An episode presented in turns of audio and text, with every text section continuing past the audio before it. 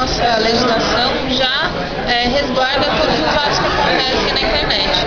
Porém, eu entendo que uma pequena parcela é, dos fatos que ocorrem na internet precisam de uma regulamentação, como por exemplo a questão do crime cibernético para algumas condutas específicas, né? seriam os crimes informáticos próprios, aqueles específicos da informática, como disseminação de vírus, é, a invasão de um sistema através de uso não autorizado de senha e outras condutas que